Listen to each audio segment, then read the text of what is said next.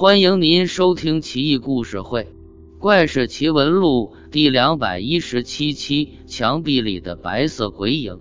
姑苏人店忠诚无感建造了一处房子，刚刚粉刷妥当，第二天墙壁上就会出现类似鹤爪的印记，看上去好像是鳞次。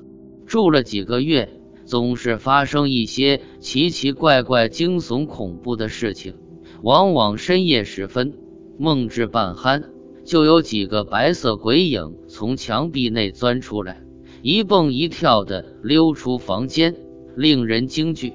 如此周而复始，吴敢苦恼不已，也是百思不得其解。吴敢死后，家人觉得很不吉利，估计也是欺瞒卖主。就把房子卖给了同乡林茂先，才住了一晚，他就看见几十个小孩子都穿白衣白裤从墙壁间出现，而后转到墙角就不见了。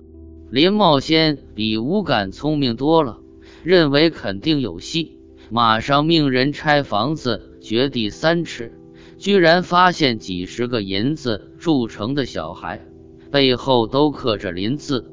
林茂先喜出望外，认为这该着是自己家的财产，立即出手。从那儿以后，林家财雄一方，成为巨富。